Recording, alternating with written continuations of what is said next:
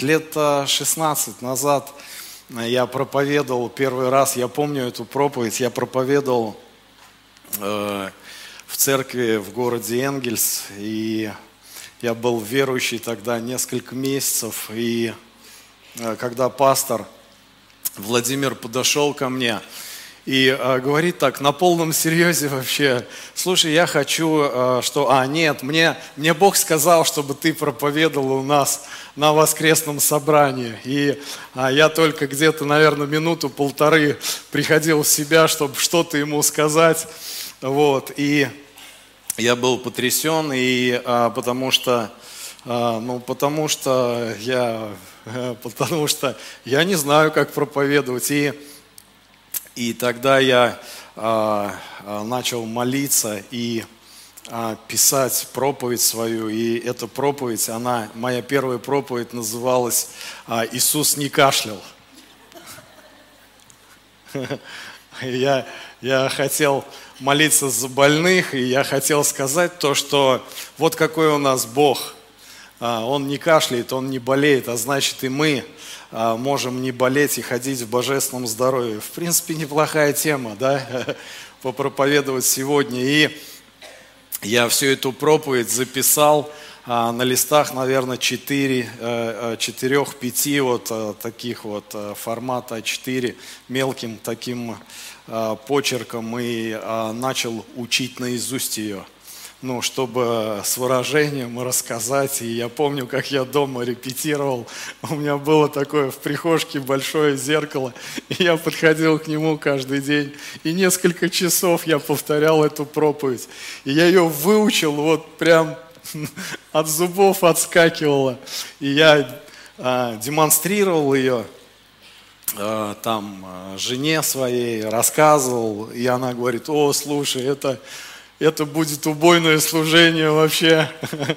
И я так переживал, я так э, волновался. И когда собрание началось, э, вот вы знаете, я э, стоял на прославлении и вслух повторял ее, и вот эту проповедь, которую выучил. Но когда вышел сюда, Я ее почему-то забыл. Только одно название осталось.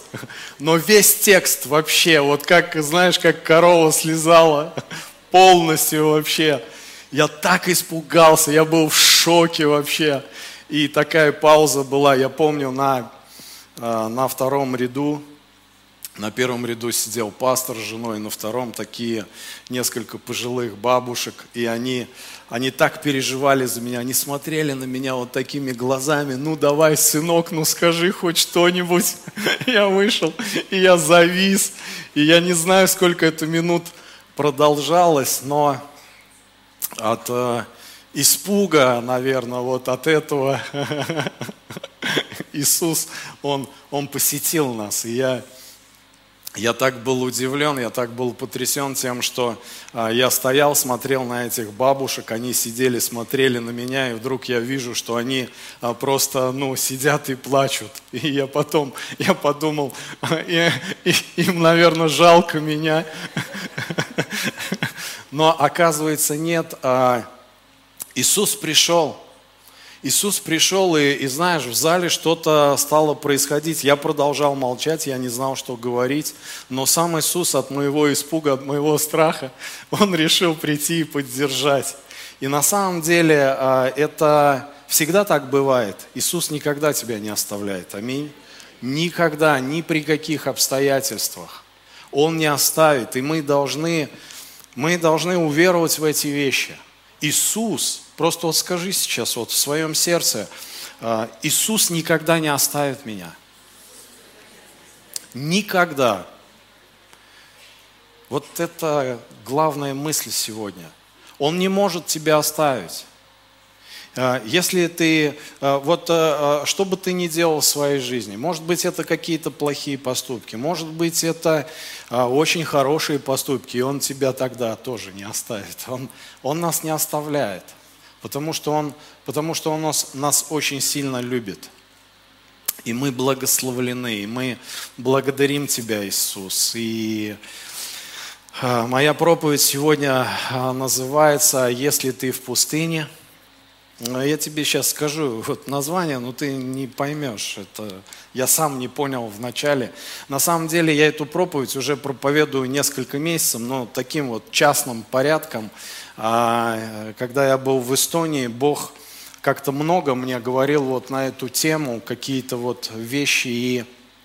Но сегодня вот э, я подумал, что я скажу пару слов. Если ты в пустыне, а, а, поставь точку – вот если ты в пустыне, поставь точку. А, я не знаю, насколько это понятно, вот, но я постараюсь как-то по ходу объяснить это. И на самом деле а, мне это очень сильно помогло и помогает. И я верю, что на самом деле мы часто находимся в таких штормах, знаешь, когда вот шторм реальный, когда какие-то испытания, какие-то искушения. Бывает так у тебя в жизни? Или это у меня, у одного? И я увидел, что а, э, на самом деле Бог, Он может испытывать. И, и я потом узнал, знаешь, недавно совсем, что дьявол тоже испытывает.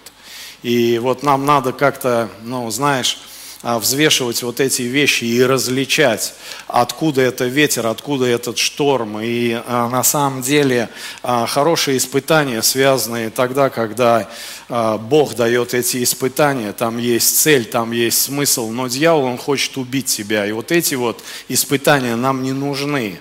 И на самом деле, знаешь, так часто бывает, что это даже целые учения какие-то, целые явления такие в церквях или и я здесь даже у нас слышал, что, а, знаешь, люди, они вот любят говорить о, о давлении, об атаках, вот, и, и знаешь, я даже слышал такие вещи, да я на самом деле не разбираюсь, но но я вот просто слышал такие вещи, что люди говорят, если ты в служении, ты, ты можешь атаковываться, и дьявол тебя вот э, хочет э, атаковать, он хочет убить тебя, потому что ты в служении, а уж если ты прогрессируешь в служении, так там вообще держись.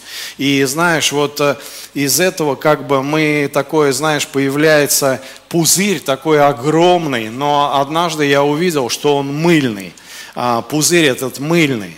Скажи, мыльный. Пузырь из мыла. Ну, потому что, потому что наше учение или учение Иисуса Христа, Его благодать, Его защита, она всегда больше. И дьявол, он может атаковать, это факт. Но, но а, а, от чего отталкивается твоя вера? Аминь. Его благодать больше. Где бы ты ни был, куда бы ты где бы ты ни находился, куда бы ты вот, ну, не попадал, куда бы ты а, низко или высоко не заходил, Его благодать больше, Его защита больше, Его кровь больше. Аминь. И мы отталкиваемся от этих вещах, и... но нас продолжает иногда штормить, и но, а, знаешь, я верю то, что вот эти штормы, они усиливают нас. Они усиливают нас или они ломают нас. Но тебе нужно различать, тебе нужно, а, тебе нужно а, поднимать снова и снова руки. Я все время вспоминаю вот эту войну тогда, когда э, Моисей воевал, вот, и его поддерживали руки. И как только он опускал а, свои руки, враг, он наступал и забирал больше территорию. И это хороший знак, это хороший, а, это хороший пример, а, что на самом деле испытания, они не заканчиваются, но испытания от Бога, они хорошие. Дьявол дает болезни, и болезни это не от Бога, болезни это от дьявола. Аминь. Но это я так вот, э, про между прочим. А я знал одну женщину, она, когда она очень сильно болела, она э, вот болела, и а, я увидел у нее однажды книжку, и книжка об одной женщине, которая э, в молодости сломала позвоночник, и все ее тело было обездвижено. Она могла говорить, она могла но она не могла шевелиться вообще, она просто была прикована к коляске, и, и она была христианкой. И а, на стольких людей она повлияла. Тысячи людей в мире через вот ее служение, ее влияние, ее мотивацию, ее любовь к Богу и любовь к людям. А, масса людей пришли к Богу, обратились к Богу, и были а, сотни людей смотивированные, вот, может быть, в разных таких а, положениях, вот, чтобы не опускать руки. И я эту женщину, а она не исцелилась. Она вот не встала с этой коляски. И и парадокс заключается в том, что инвалид, э, у которого ничего не шевелится, э, привел тысячи людей к Богу, э, к Богу-целителю.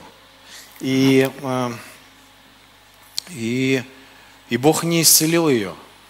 И я вот спросил ее, я говорю, но в, зачем ты читаешь столько книг, где люди исцеляются? А, и она мне сказала, послушай, ты не понимаешь э, испытания и то, что я прохожу, это так усиливает меня. И э, мне, мне хочется поднимать руки к Богу. И а, знаешь, в тот момент я что-то понял, что на самом деле, какой бы шторм ты ни проходил, я пророчествую сейчас твою жизнь, и я знаю, что здесь есть люди, которые очень нуждаются в этом. Я знаю, что ты сейчас знаешь вот в таком шторме. И нельзя опустить руки, потому что Бог верный. Бог не оставит, и ты пройдешь. И ты пройдешь то, то, что ты проходишь, но ты должен знать, что Господь, Его благодать, Его защита, она больше. Она больше. И то, что ты сейчас проходишь, это, это усилит тебя – это повлияет на твою жизнь, это повлияет на твое призвание, это повлияет на твоих детей. Аминь. Я вспоминаю это место, когда э, ученики, они попали в этот шторм э, с Иисусом. И такая суета, такой страх наполнил их. И они, они умирали – они погибали, и они думали, потому что когда мы попадаем вот в эти стесненные обстоятельства, мы начинаем додумывать, мы начинаем рисовать картины, мы начинаем представлять, но, но, но, но мы не видим реальности, мы не видим духовной реальности, мы не видим духовной действительности – и, и мы смотрим своими физическими глазами, и ученики, они были, они были в страхе, и они в своем сердце. Кто-то из них сказал, мы умираем. Но, но хороший вот там был вот пример. Иисус спал. Это вот совет из моей проповеди. А, ложись спать, когда, когда, когда что-то трудно, когда что-то тяжело, ложись спать, поспи. Вот я, я лично вот вообще, знаешь, а, когда вот э, э, страх приходит, а мы устроены, вот защита таким образом, что ли, срабатывает, это вот психологический какой-то момент. Я не знаю, кто-то есть начинает, кто-то, но кто-то спать. И мне помогает. Я вот просто откладываю все дела э, и ложусь спать. И, и знаешь, так накрывает, забываешься, так вот, и а, вроде как-то вот так. Потому что, а, потому что мир приходит, и когда мир приходит, мы способны слышать, мы способны взвешивать. Иисус, Он, он не собирался умирать в том шторме. Потому что он знал, что он знал, он знал Отца, и он, он не собирался умирать. Он собирался жить. Поэтому мы сейчас, если ты находишься в этой лодке, а, вот возьми пример. Это, ну, ну, я не знаю, может быть, тебе не надо ложиться спать, здесь не ложись, дойди до дома. Но но Иисус не собирался умирать. Аминь. У меня ролик есть, я вот такой а, не очень коротенький, но давайте мы его не весь будем смотреть. Вот просто несколько тоже вот интересных мыслей. Один известный доктор, вы все его знаете, а, доктор такой Мясников. Моя мама все время вот про этого Мясникова мне рассказывала, какие витамины пить, а какие витамины не пить. А, а, можно сейчас вот включить на минутку? Да, я могу сказать как э, профессиональный клиницист, что э, фраза абсолютно истина, э, потому что, ну вот мы часто видим, терминальный больной, ну все, вот он не должен жить никак. У него закончились все силы, все э, резервы исчерпаны. Однако он живет, и вот в чем он черпает эти силы, не всегда бывает ясно. А, но я вообще сразу хочу сказать, что м, вот эти вопросы жизни, смерти, здоровья, э, мы ведь часто, мы врачи, э, часто преувеличиваем свою значимость. Мы думаем, что если мы делаем операцию, даем какие-то таблетки, вот э, будет так или иначе. И мы себе представляем, как это должно быть. На самом деле, наверное, каждый врач, который долго работал, он а, чувствует, ну, давайте так скажем, присутствие Бога, как угодно, природы, пача мама, как угодно назовите, потому что бывает, ты делаешь все как положено, и ничего не помогает. А бывает так, что ты смотришь на пациента и говоришь, что, знаете, все утром, когда все случится, меня позовите, я все бумажки подпишу, а утром тебя никто не зовет, приходишь, а человек глаза открыл, он оживает. И вот э, я много раз э, за этим наблюдал, и вот это таинство жизни и смерти мне всегда удивляло.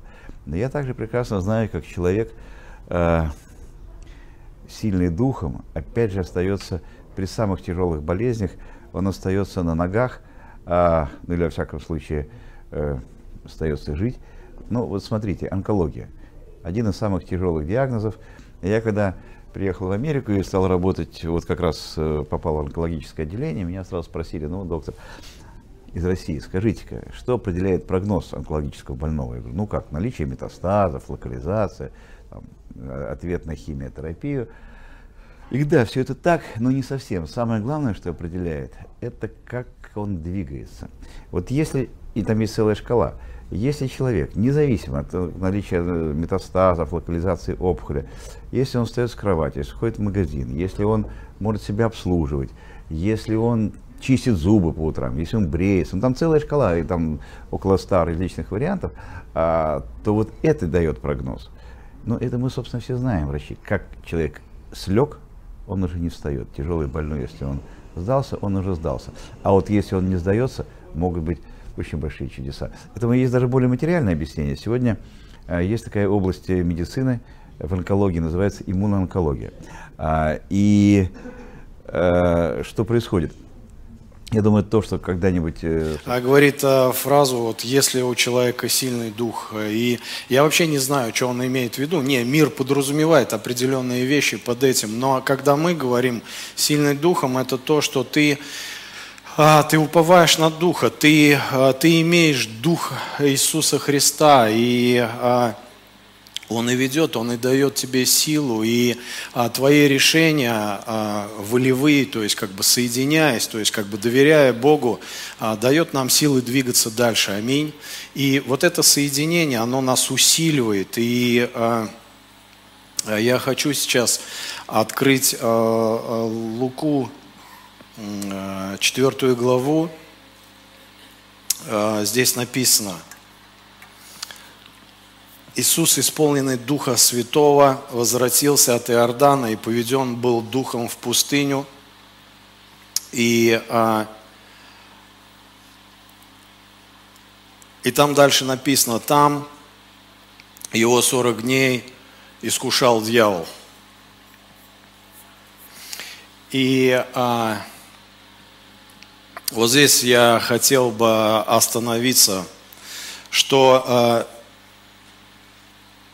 Иисус, Он был поведен Духом. Аминь. Он был поведен э, Духом в пустыню. Вот это главная идея, то, что сам Бог ведет Иисуса Христа в пустыню. И знаешь, э, несколько месяцев назад это просто очень сильно коснулось меня. И даже э, не то, что вот написано в этом предложении, а в том, э, что Бог очень сильно заострил мое внимание, знаешь на чем? На точке.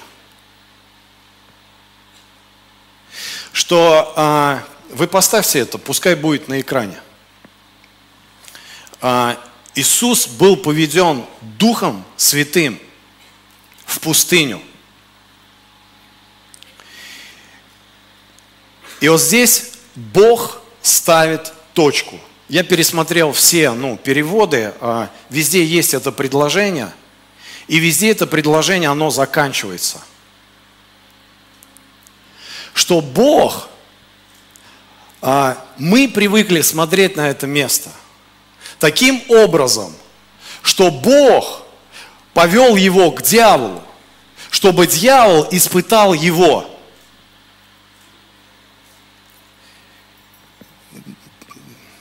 это ваши проблемы, но вот Бог ведет нас в пустыню. А что такое пустыня вообще? По-нашему, вот, э, ну не по-нашему, а вот э, э, как можно рассуждать на эту тему, это как раз вот, ну, место, где ну, люди привыкли учить, где это место ада, это место дьявола, это место жажды, это место вот этих искушений, этих испытаний. И в принципе это факт, что князь мира, сатана, и куда бы ты ни шел, куда бы ты ни плевал, где бы ты ни находился, кругом сатана. Потому что он князь мира до второго пришествия. Аминь. И мы часто отталкиваемся от того, вот от этой реальности, от этих фактов, что мы всегда имеем больных, всегда мы имеем нищих, и это наша жизнь. Мы так можем думать. Но это только в том случае, если мы не посмотрим на Ветхий Завет, на тот прообраз Бога, который вообще Ветхий Завет нам показывает, открывает и диктует. Ветхий Завет – это для нас сегодня образы, через которые открывается и усиливается Новый Завет. Потому что апостол Павел, потому что апостол Петр и все остальные, они тысячи раз процитировали Ветхий Завет в своих посланиях. Они опираются на эти образы, на эту мудрость. Что такое пустыня? Почему Бог Духом Святым повел его? Что такое пустыня? Вы помните, когда Моисей выводил свой народ, куда он выводил? Он выводил в пустыню. И что Бог сделал? Слушай, это, это так нереально было. Он сделал так, что не было ни одного больного человека. Он сделал так, что одежда у людей 40 лет не снашивалась. Вот просто представь. И вот эти камни, вот эти вот, вот эти кирпичи, вот, не снашивается обувь, не снашивается одежда. Тебе не надо тратить деньги на все это вот.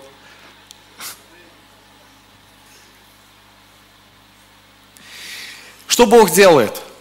Посреди этой жары Он становится облачным столпом, который загораживает от палящего солнца. Он хочет покрыть своим духом, он хочет покрыть своей любовью.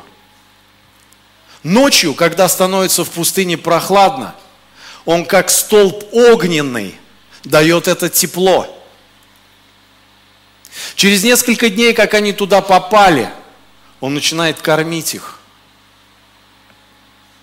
Он как бы берет буквально каждого из них, а это почти несколько миллионов людей, и начинает носить их, носить на своих руках.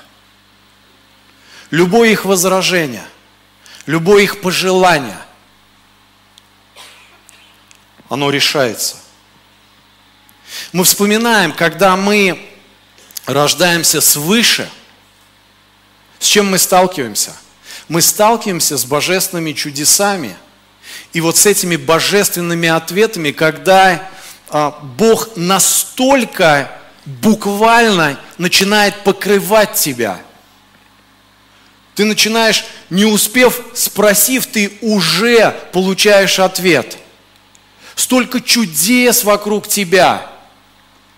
Больше чудес с евреями, чем в пустыне, не происходило в истории вот за эти несколько тысяч никогда. Такого объема, такой, такой силы, что они пережили и увидели. Они слышали голос самого Бога. И вот Дух Святой берет Иисуса, и Он ведет его куда? Для того, чтобы дьявол его... Нет. Для того, чтобы он столкнулся с этим сезоном, как и любой рожденный свыше человек. На самом деле пустыня – это сезон младенчества – когда тебя берут за руку и как ропчащего ребенка ведут к главному обетованию, твоему призванию. И в этот сезон ребенок, он, он ребенок, он младенец. Папа, я хочу есть. Папа, я хочу пить. Папа, я хочу в туалет. И, и им буквально все объясняют. Когда ты рождаешься свыше, ты попадаешь. И тебе не нужно верить. Потому что не было веры, потому что сам Бог, Он брал. Когда мы будем читать Галаты третью главу, мы поймем, что это было как бы где-то водителем ко Христу. И тогда Он берет нас, и Он ведет, Он ведет нас. И мы находимся в этом сезоне. Но как только евреи подошли к этому Иордану, этой черте, за которой находилась земля обетованная, и первое поколение не вошло, потому что они не поняли. Потому что много неверия, много ропота. Они не уловили, они не ухватили этот сезон, как сегодня современная церковь может не ухватывать. Но Иисус Навин, он, он собрал второе поколение. Это не из-за того, что они были мудрее. Это из-за того, что у Бога был план. И когда они перешли за Иордан, несколько шагов, все, что было в том сезоне, манна, вода, мясо – все это закончилось.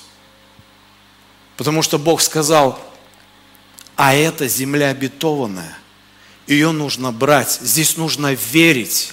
И я водил тебя достаточно времени, как младенца, я учил и поднимал тебя. Через эти испытания, через эти искушения. Для чего? Для того, чтобы ты стал сильный. Для того, чтобы ты был способен верить. Верить в то, что я уже показал, верить в то, что я открыл. И здесь написано, Иисус, исполненный Духа Святого, возвратился от Иордана и поведен был Духом в пустыню. И Бог так четко показал мне, вот здесь эта точка, она не случайна. Дьявол, куда бы ты сейчас ни шел, он может оказаться там. Но от чего ты оттолкнешься? От обетования Божьего или от той смерти, от той проблемы, которую несет дьявол? Бог хочет поднять, дьявол хочет убить. И там могло не быть этого дьявола. Но Дух Святой – Куда бы ты ни шел, Он будет всегда и везде с тобою, потому что Он больше. Евреи не оценили того сезона. Евреи не оценили того, что Бог уже дал.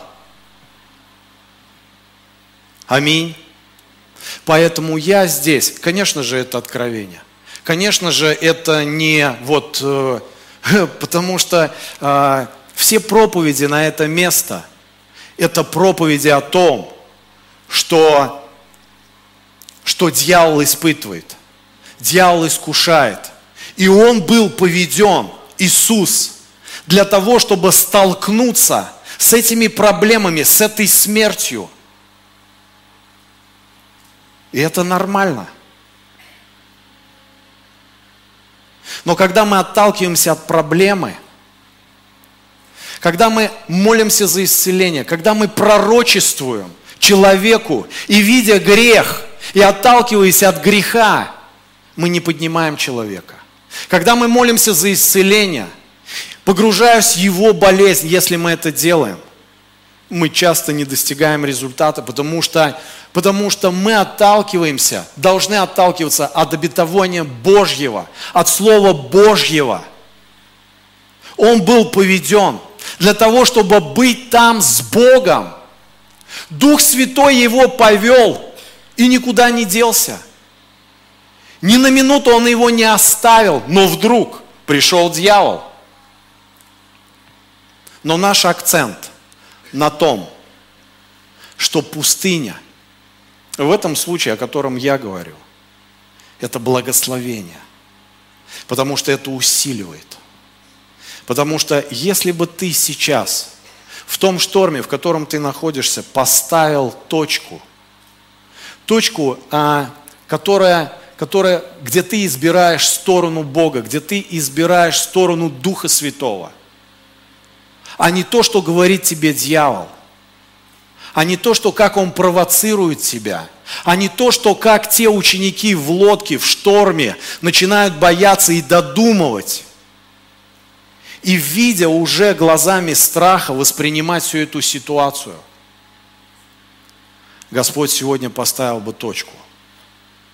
Потому что это сезон для того, чтобы поднять. Это сезон для того, чтобы усилить. И в пустыне могут быть потери.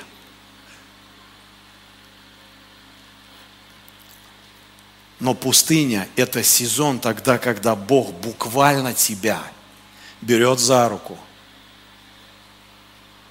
и ты становишься его младенцем, его сыном, его ребенком. И он ведет тебя, он покрывает тебя. Что бы ты ни видел, что бы ты ни переживал, он покрывает тебя.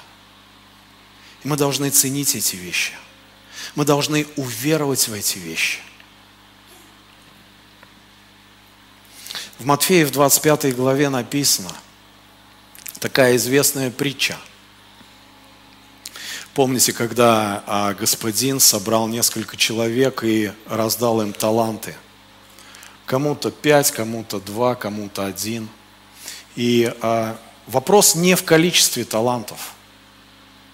Вопрос а, в нашем действии, в нашем отношении, а что мы делаем с этими вещами? Что ты будешь делать с тем, что ты, когда получил в это пустыне, когда ты перейдешь за этот Иордан – что ты будешь делать со всем с этим? Потому что когда они попали за Иордан, там были, там были враги, там были вражеские народы. Но Бог сказал, я отдал, я даю вам эту землю. И они смотрят на эту землю. О, а что я с этим буду делать? А как это понять вообще? Он говорит, что он отдал, но она принадлежит кому-то другому. А Бог говорит, я даю тебе. Что это значит? Как это понять? Ты должен доверять Богу. Ты должен уверовать в то, что Он говорит. Потому что это уже новый сезон. Но в пустыне Он показал тебе, что я никогда не оставляю тебя. Никогда. Ни при каком раскладе. И вот в Матфея в 25 главе написано о том, что он раздал эти таланты. И кто взял пять, тот начал с этим что-то делать, он начал использовать. Когда он перешел через Иордан, до Иордана они все получили. Когда они перешли за Иордан, это нужно было использовать, в этом нужно было двигаться. И тот, кто взял пять, он использовал – И тот, кто взял два, он использовал. Но тот, кто взял один, 24 стих, подошел и получивший один талант и сказал, «Господин, я знал тебя, что ты человек жестокий, жнешь, где не сеял, и собираешь, где не рассыпал. Мы знаем, тот, кто получил, что теперь это прерогатива не Бога. Он отдал тебе. И ты теперь за что-то несешь ответственность, и ты знаешь. И Бог не скрывает этого. Да, я не сею, я не жну. Теперь это твоя миссия. Это не секрет, аминь. Мы часто так уповаем на Бога, что как будто что-то с неба должно упасть. Ну нет. Сеешь и жнешь сегодня ты. И вот этот раб, он знал это. Аминь. Здесь написано. Подошел, получивший один талант, и сказал, я знал тебя. Я знал тебя, что это так устроено, что будет сезон, где ты покажешь, где ты дашь, где ты перейдешь через этот Иордан. И там нужно будет что-то с этим делать. Я знал это. И ты сам приходишь, и э, он сам приходит и говорит вот эти вещи. И написано, и убоявшись, пошел и скрыл талант твой в земле, вот тебе твое. 26 стих. Господин же его сказал ему в ответ, лукавый раб, ленивый ты, ты знал, что я жну, где не сеял, и собираю, где не рассыпал. Поэтому надлежало тебе отдать серебро мое торгующим, и придя, получил бы мое с прибылью. Придя же на место, сказал им, молитесь, а, это другое, извините. А, вот здесь мы остановимся. Смотри, что происходит. Происходит а, то, что а, Раб знал, что это так устроено. И а, Бог а, в одном из переводов, а, а, вот этот раб, он называет а, вот этого господина злым. Ты злой. Потому что, э, потому что да, я вот знал, и вот, вот так вот у меня вот что, что, что-то, что-то случилось в моей жизни. К чему я? Я к тому, что, знаешь, э, я могу про себя сказать, что э, я ловил себя на мысли, что я злой на Бога. Вот э, были такие моменты, где я ловил, я это не высвобождал, я Богу это не предъявлял. Но и а, не было уж больно серьезных проблем а, в моей жизни тогда.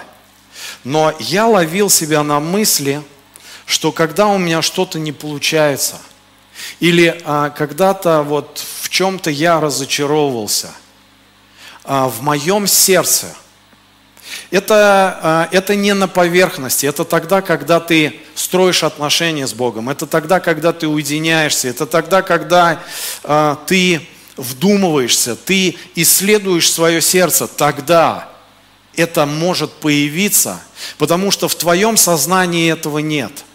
Но, но там, в сердце, ты начинаешь чувствовать вот эту отверженность, вот, вот, вот, вот, это, вот эту злость на Бога. А у меня не получилось, и ты обвиняешь не себя. Ты обвиняешь Бога в том, что что-то пошло не так. И вот этот раб, который закопал, вот это слово закопал, оно, оно одно из ключевых. Закопал это значит, это значит разочаровался, это значит отложил, это значит забил, это значит, ну ладно, так, так, так. Ну не дано.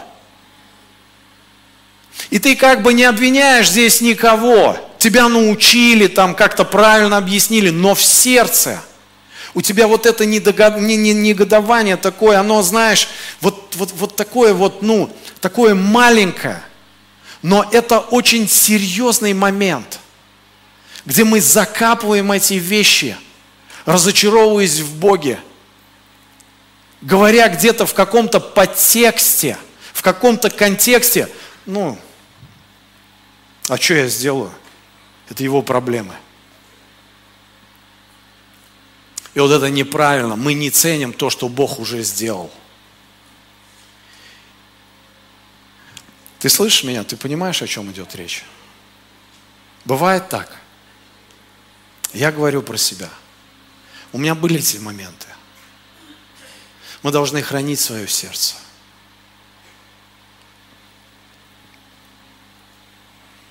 Давайте просто сейчас помолимся. Помолимся за то, чтобы, а, если есть эти вещи в сердце, они не, не, не пускали, они не пускали корни, и чтобы сейчас Дух Святой, Он помог нам, помог нам забрать эти вещи и разобраться с этими вещами. Может быть, ты придешь домой, и ты будешь размышлять и молиться на эту тему. Но я хочу сказать тебе – что когда ты попадаешь в сезон какого-то испытания, пустыня на самом деле это, это испытание. Это испытание. Но это испытание от Бога, которое действительно может усилить. Или наоборот. Первое поколение евреев, они не прошли. Они не справились с этим испытанием. Они не зашли за этот Иордан. И тогда появляется, появляется тело Христа – появляется церковь для того, чтобы зайти. Но церковь, она всегда связана с верой. Она вся связана с доверием, когда мы доверяем Богу за то, что мы уже получили, за то, что мы ценим то, что мы получили. И он получил этот талант, но он зарыл его. А мы не будем. Аминь. И мне нравится вот это место. И ты скажешь, ну как? Как мне, как мне пройти? И а, а, первый совет я уже дал, а, это спать. А второй, а второй совет – это молиться. Ну ты скажешь, слушай, ты какие банальные вещи говоришь. Но так говорит Писание. Для того, чтобы пройти любое испытание – для того, чтобы пройти любое искушение. Давайте прочитаем Лука, 22 глава, 40-46. Это Иисус. Придя же на место, сказал им, молитесь, чтобы не впасть в искушение. Вот и все. Когда ты попадаешь в этот сезон, когда ты проходишь эти вещи, молиться. Молиться это, это а, прошлый раз я проповедовал о том, что нам важно слышать голос Божий. Часто мы молимся, а, и есть такие виды молитв, когда ты ничего не слышишь, и ты молишься, э, как апостол Павел говорит, мы молимся на языках, где Дух Святой, Он сам провещевает, где Дух Святой, Бог сам корректирует, Он сам помогает тебе промаливать какие-то вещи. И вот здесь говорится именно об этом. Придя же на место, сказал им, молитесь, чтобы не впасть в искушение. И сам отошел от них на вержение камня и, преклонив колени, молился, говоря, «Отче, о, если бы ты благоволил пронести чашу сию мимо меня! Впрочем, не моя воля, но твоя будет».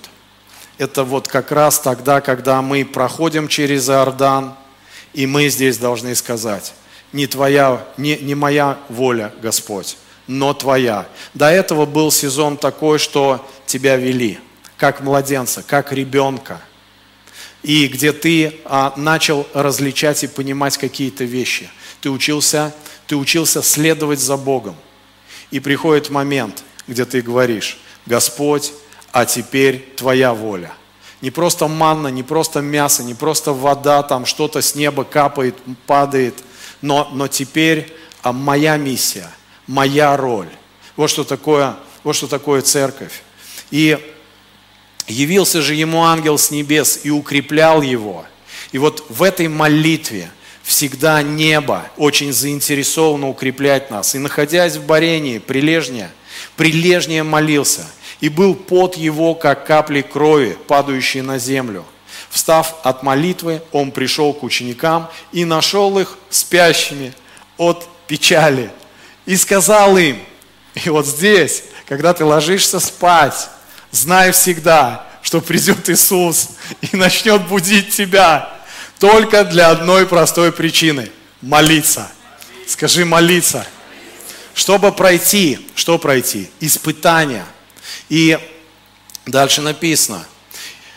«А, и сказал им, что вы спите, встаньте и молитесь, чтобы не впасть в искушение, чтобы пройти, а может быть получить защиту и не впасть, то есть не впасть в искушение. Это тогда, когда приходят атаки, атаки дьявола, они приходят, это реальность на самом деле – но от чего мы отталкиваемся от вот, когда мы попадаем вот в эти моменты? Аминь. Давайте встанем сейчас. Аллилуйя. Аллилуйя, Господь.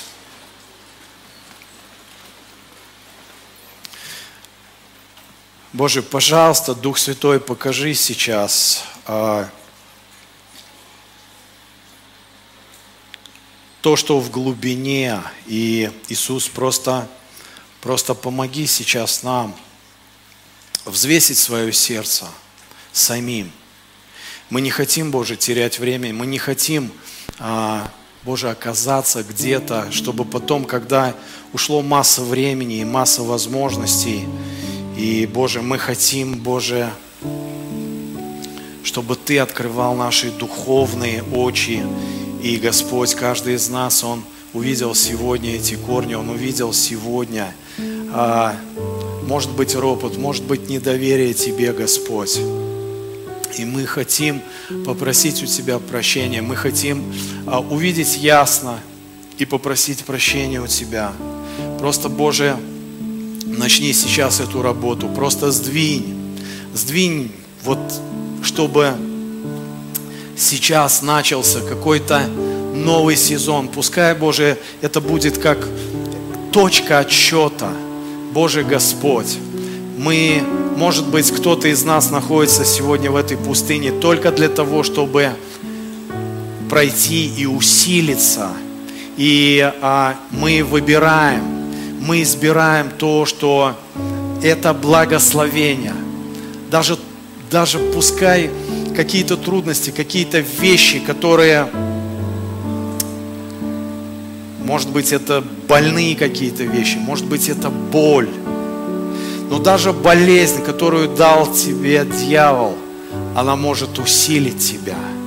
Она может усилить тебя. Потому что, потому что поставь точку, Его благодать, Его кровь, она выше – и когда ты оказываешься в этом сезоне, ты можешь вести себя как ребенок в той пустыне, как те евреи. Только не бери с них пример в том неверии, ропоте, а наоборот. Скажи, Господь, вот я, вот я, проведи меня, возьми меня, усиль меня, дай мне мудрость во имя Иисуса Христа столько разных ситуаций я чувствую сейчас в этом зале. Это, это какие-то вещи, связанные с болезнями, это какие-то вещи, связанные с семьями, с детьми, с работой, с, с бизнесом. Открой свое сердце. И просто, просто покайся сейчас. Господь, прости меня. Прости меня за то, что я, я не доверял, я не оценил, я закопал какие-то вещи. Пускай Бог откроет и просто заберет это, возьмет. Ты не тот раб, который закопал. Ты не тот раб, который говорил Богу, да, я знаю, что я должен был это сделать, но я не сделал. Вот по, по таким-то причинам, и ты объясняешь сам себе, объясняешь это Богу но в сердце злость на Бога, а разочарование на Бога. Где ж ты был, Господь? Он специально ушел. Как тот господин, который дал талант в твою жизнь. Он ушел на какое-то время. Но это не значит, что ты оставлен. Иисус был поведен Духом Святым. Боже, и мы благословляем сейчас наши жизни, наши сердца, во имя Иисуса. Господи, научи нас доверять Тебе на сто процентов, доверять Тебе, доверять Тебе. Потому что за тем Иорданом огромные вещи, огромное призвание. И не пройдя, и не увидя, и не расставив вот этих правильных вещей в пустыне, ты не можешь прорываться там, потому что это было самое малое. Пустыня – это самое малое, то, что ты должен был пройти перед этим Иорданом, как ребенок. Но он говорит, верный в малом, верный в малом, я доверяю больше, потому что тот, кто получил пять, он дал ему еще пять.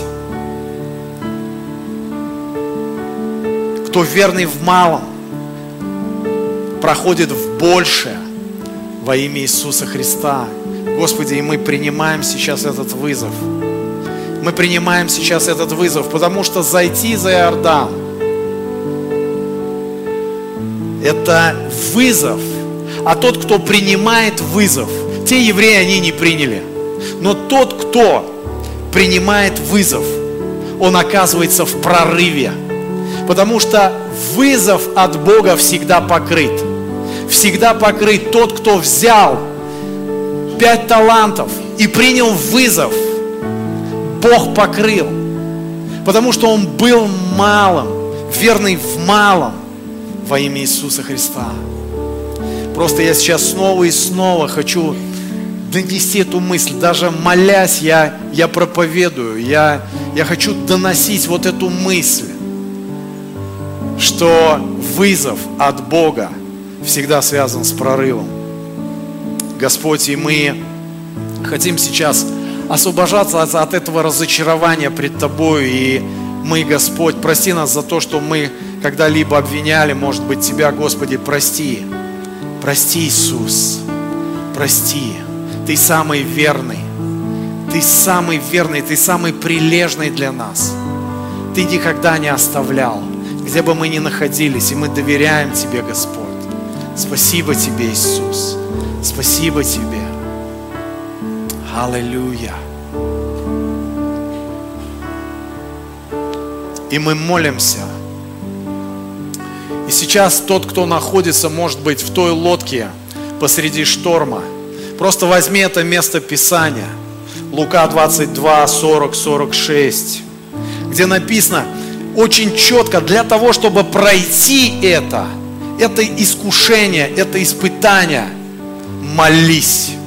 Когда ученики только уверовали, они пришли, присоединились к Христу, они умоляли, они просили Его, научи нас молиться – Научи нас уединяться. Господь, я прихожу сегодня в свою молитвенную комнату для того, чтобы пройти. Я буду молиться очень прилежно, как Ты молился, Иисус. И Он хочет разбудить сегодня Твою молитву для того, чтобы пройти этот шторм во имя Иисуса Христа. Господь, мы благодарим Тебя. Спасибо Тебе, Иисус. Спасибо Тебе. Мы почитаем Тебя, мы поклоняемся Тебе, Господь. Спасибо Тебе, Иисус. Это испытание. Это не для того, чтобы я умер, а это для того, чтобы я воскрес. Может быть, мы умираем в этих пустынях для того, чтобы воскрешать. Пускай это происходит. Да, может быть, это больно. Может быть, это жестко. Но я поднимаю свои руки. И я не разочарован в себе, Господь. Я принимаю. Ты меня, Боже, ведешь, как Ты вел Иисуса. Пускай дьявол что-то там говорит. Но я знаю Тебя, Господь. Я знаю Твое сердце. Я хочу, чтобы мое сердце, оно было соединено с Твоим. И прости меня. Прости, где я негодовал на Тебя, где я это шифровал, где я где это где-то глубоко пытался все это сохранить. Господи, открываю сегодня.